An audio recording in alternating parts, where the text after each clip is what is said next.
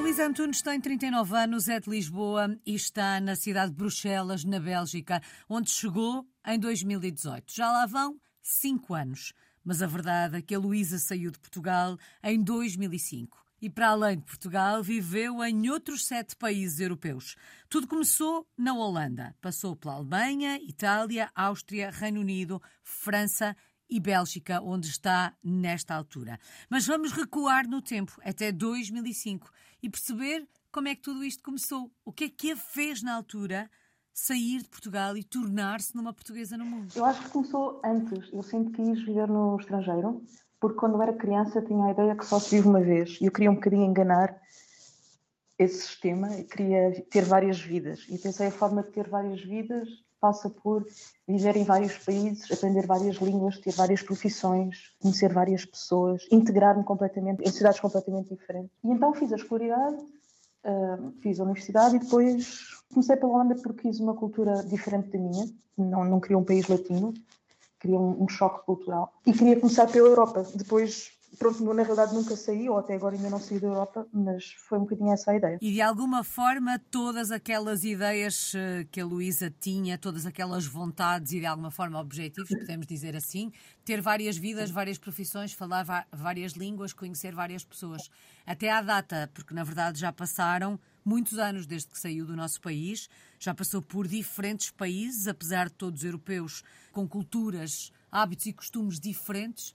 Um, objetivo concretizado? Eu acho que a história ainda não acabou, não é? Vai durar a minha vida inteira. Não sei e não sei quais é que vão ser os próximos capítulos. Sim, falo ou entendo vagamente sete línguas. Não é extraordinário porque acabam por ser ou línguas latinas ou germânicas, não é? Sim, tive várias, várias profissões diferentes, em três âmbitos, em ciências, em, em línguas e, e agora em política. Também toco uh, instrumentos musicais, portanto tenho quatro interesses na vida. E sim, já conheci muitas pessoas diferentes. E... Sim, mas não, não acabou ainda a história. Penso que ainda vai continuar. Bom, uma história certamente com muitos capítulos para escrever, até tendo em conta esta pequena amostra do que tem sido a vida da, da Luísa. Dos países por onde passou, algum a surpreendeu de forma particular? Surpreendentemente, o país que me surpreendeu foi a Holanda. Precisamente, eu pensava que ia encontrar como a ideia que nós temos da, da Holanda, de pessoas muito abertas, muito tolerantes, e foi, não sei se foi por ter sido a minha primeira aventura, portanto, também em parte terá sido a minha responsabilidade, mas achei o país mais difícil de, de me integrar. Uhum. Uh, achei. Na realidade, depois aprendi o, o, motivo, ou seja, a sociedade holandesa é baseada em, em três. Uh, assim, a ideia da tolerância vem de uma divisão na sociedade em, em três classes que tiveram de, de aprender a, a, lidar umas com as outras e que, para lidarem umas com as outras, na realidade se dividem, eh, se isolam, se separam. Portanto, têm, por exemplo, até há pouco tempo tinham jornais uh, separados, tinham sistemas de saúde separados. Portanto, é uma ideia diferente do que. Tolerância não é forçosamente aceitação. Foi a única vez na minha vida que eu senti xenofobia, sinceramente, por ser, por ser portuguesa, por ser latina, por não não falar bem o holandês. Foi, às vezes foi difícil. Excepto isso, não tive assim nenhum momento surpreendente. Mas também, talvez porque eu já estava habituada, já tinha. Eu chamo a Holanda um bocado o meu serviço militar. Depois dessa experiência já estava um bocadinho preparada para tudo o que viesse. E o processo de adaptação foi se tornando mais fácil depois desse serviço militar?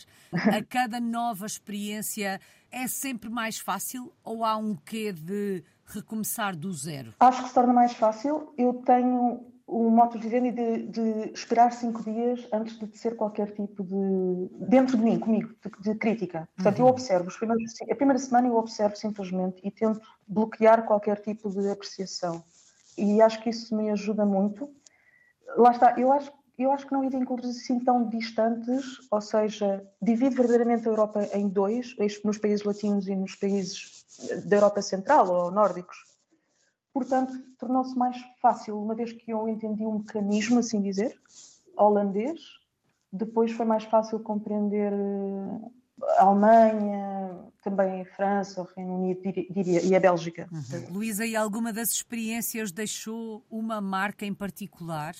ou em cada experiência? Todas. Não há uma que, que seja a mais impactante? Eh, Roma, Roma, porque eu tinha estado na Holanda e tinha estado na Alemanha e para mim foi como um doce uh, chegar a Roma, estar em Itália. Já tinha tido essa experiência na Holanda, porque vivi com 25 pessoas, todos numa casa, e tínhamos festas praticamente todos os dias. Eram muitos estudantes de Erasmus, eu era a única pessoa que já estava a trabalhar, que não era Erasmus. E os primeiros meses eu nem sequer sabia quem é que vivia naquela casa e quem não vivia, porque tínhamos festas todos os dias, éramos a casa no centro da, da cidade, e portanto tínhamos sempre um movimento de pessoas. E então, uma coisa engraçada é que ficavam, no, no final de, de, de da noite, ficavam sempre os latinos. E, e, eu aí comecei a compreender que a minha identidade. Porque quando comecei a viajar, eu queria essencialmente compreender a minha identidade, quem eu sou. E foi esse momento que eu entendi que eu era do sul da Europa. Não necessariamente portuguesa, mas uhum. tinha alguma coisa em comum e que era diferente. E chegando à Itália, as pessoas quiseram logo saber muito sobre a minha vida. Não têm mesmo papas na língua, não são como os portugueses, são muito intrusivos. Uh, mas eu não tenho problemas com isso, portanto, eu respondi às perguntas todas e depois senti que rapidamente que me estava a integrar na comunidade. E é uma coisa que eu sinto sempre com os italianos em geral, que são muito curiosos, mas depois nos protegem, de certa forma. Portanto, como impactou muito, acho, acho que marcou a minha idade adulta. Eu sinto-me assim um, um, Frankenstein entre a cultura portuguesa, que associo mais à minha, a eu ser criança, à minha uhum. infância, e a Itália, que moldou um bocadinho a, a minha experiência adulta, eu diria. A Luísa, logo no início, falava uh, do aspecto integração total. Não sei se foi esta a expressão que usou, mas pelo menos foi assim que eu ouvi um, no, nos diferentes sítios por onde fosse passando. Isto implica sentirmos-nos em casa. Sentiu-se em casa em todos os sítios por onde passou ou em alguns é mais difícil do que noutros? Hum, isso é uma ótima pergunta. Eu acho que a minha relação com o sentimento de casa foi mudando. Ora bem, eu, eu, eu sinto que as cidades e os países são como pessoas. Eu tenho relações diferentes. Eu tenho relações pessoais com cada cidade. Uhum. Podem ser de amizade, de ódio, de indiferença, de amor, paixão. E o meu sentimento de casa evoluiu no tempo. Antes estava mais ligado ao ambiente em que eu me encontrava, à cidade em si, e agora eu acho que criei o meu próprio sentimento de casa, que se tornou um bocadinho independente. Eu sei que posso sobreviver. Lá está, não tenho experiência fora da Europa, mas penso que posso sentir-me em casa em qualquer sítio. Por exemplo, o que me está a dizer faz-me passar uma vez, perguntaram ah, mas não te sentes sozinha por não, não ter contato com portugueses? E eu, eu não compreendo isso. Acho que, acho, que tenho, acho que me posso sentir em casa com qualquer pessoa. Nós todos partilhamos a experiência do que é ser, sermos humanos. Não, uhum. sabe, uma vez, por exemplo, estive na China e e consegui comunicar com, com um senhor que me estava a criticar porque eu tinha um buraco nas calças. E obviamente não falávamos a mesma língua, mas conseguimos entendermos por gestos e, e por sons. A, a, a, expressão verbal está sobrevalorizada. Eu acho que conseguimos sentirmos em casa em qualquer em qualquer sítio, porque temos a, em comum a experiência de, de sermos humanos uhum. e de uhum. estarmos neste planeta durante muito pouco tempo. Portanto, assim, acho que é, acho que é uma relação, a relação com, com o conceito de casa para mim evolui no, no tempo e acabo, acabei por construir a minha própria casa. Acho que é um pouco isso. Luísa, vou-lhe pedir hum, uma palavra, uma expressão para cada um dos países por onde passou antes de assentarmos a reais aí, aí em Bruxelas. Eu sei que é um exercício difícil, mas é um exercício engraçado e revelador daquilo que foram as experiências e, e a Luísa falava até há pouco da relação com os países. Uh, quase como Sim. se fosse cada, cada país fosse uma pessoa, e portanto acho que este exercício encaixa que nem uma luva. Vamos começar pela Holanda. Militar, militar, foi, foi mesmo foi uma experiência muito intensa. Eu trabalhava muito durante o dia e depois à noite havia muitas festas e, e, e, e foi um serviço militar para mim, a Holanda. Alemanha. Eu estava em Berlim, foi liberdade total. Era mesmo, a cidade dizia-me: é só isso que tens para dar, dá mais. Quem é que tu és? O que é que tu queres ser? Nada nos surpreende, mostra mais, explora mais. Era mesmo liberdade. Itália. Casa. Áustria. Ah, frieza. Sim, mas as pessoas eh, talvez porque eu cheguei no inverno. Com, com, é, em Viena, uma cidade complicada, difícil. Reino Unido. Amizade. Tive uma experiência muito boa no, no Reino Unido, sim. França. Jazz. porque em Paris eu comecei a tocar saxofone e, e há muitos concertos de, de, jazz. Portanto, para mim é muito musical. Bom, e há cinco anos, eh, em 2018, chegou à Bélgica. Uma palavra para estes cinco anos? Se calhar ainda não tenho distanciamento suficiente para lhe dar uma palavra sobre a Bélgica. Oportunidade, talvez. Porque mudei a minha carreira, acho que sim. Uh, descoberta. Bom, foi há cinco anos que começou esta descoberta, de alguma forma, uh, que agarrou esta oportunidade que ele levou uh, até, até à Bélgica e já chegou à Bélgica com uma mala cheia de experiências internacionais. Tendo em conta até a forma como a Luísa olha para os países, para as pessoas, para a própria relação que vai tendo com os países, ao fim destes anos todos fora, porque já estava fora há alguns anos quando chegou à Bélgica, o novo país que a recebe ainda tem a capacidade de a surpreender? A Bélgica surpreendeu-a de alguma forma? A Bélgica surpreendeu-me pela positiva, porque eu estava com receio, eu vinha de Roma e estava com receio de encontrar novamente um país nórdico, ou seja, mais próximo talvez com a Holanda, mas na realidade a Bélgica não é protestante, é um país católico. E eu não digo isto religiosamente, mas do ponto de vista cultural. E depois também é um país pequeno, eu acho que tem muitas semelhanças com Portugal, é, é muito curioso. Eles também têm o sentimento de inferioridade que nós temos relativamente a tudo o que é estrangeiro. São assim muito brincalhões, hum, desorganizados, porque eu acho que pega um bocadinho essa, essa vertente da cultura católica. Porque os protestantes, pelo que eu aprendi, eles, eu não, sou, não, não tenho muito conhecimento, mas pelo que eu aprendi da cultura protestante, eles têm um bocadinho a ideia de, dos pontos, que vão perdendo pontos e não podem, não se podem, e, os católicos não, certo? Podem, podem ir ao confessionário, eh, uhum. portanto, culturalmente influencia as pessoas. E depois tem uma coisa muito engraçada, Bruxelas é, é, é, ser um mundo multicultural e, portanto, eu nunca senti discriminação, eu nunca senti, nunca senti exclusão pelo facto de não falar muito bem francês ou holandês. É, sempre senti em, em, casa, lá está. Sempre fizeram sentir em casa por ser, por ser eu, por, por ser mais uma pessoa dentro desta sopa de diversidade. Portanto, surpreendeu-me pela positiva, eu diria. Mas consegue ter a noção de que se estivesse noutra cidade belga este processo seria completamente ah. diferente. Bruxelas é um mundo à parte na Bélgica, não é? Sim, sim, certamente. Teria sempre essa parte de, de, de, de serem fundamentalmente de cultura católica, de uhum. ser um país pequeno como é Portugal. E, e eles uma coisa muito engraçada que eu não sei se é de Bruxelas ou da Bélgica, que é a, a, a comicidade, o surrealismo é, do, do Magritte, do, isso aplica-se na, na, vida real, são muito brincalhões mesmo. Não sei se é uma coisa de Bruxelas ou da Bélgica. Algum hábito, algum costume uh, do dia a dia, daquelas pequenas coisas que ao fim de cinco anos uh, continua a resistir? Uh, é, é, um bocado difícil. Nós temos que esperar uma semana para meter o lixo na rua. Ficamos com o lixo a cheirar mal em casa durante uma semana.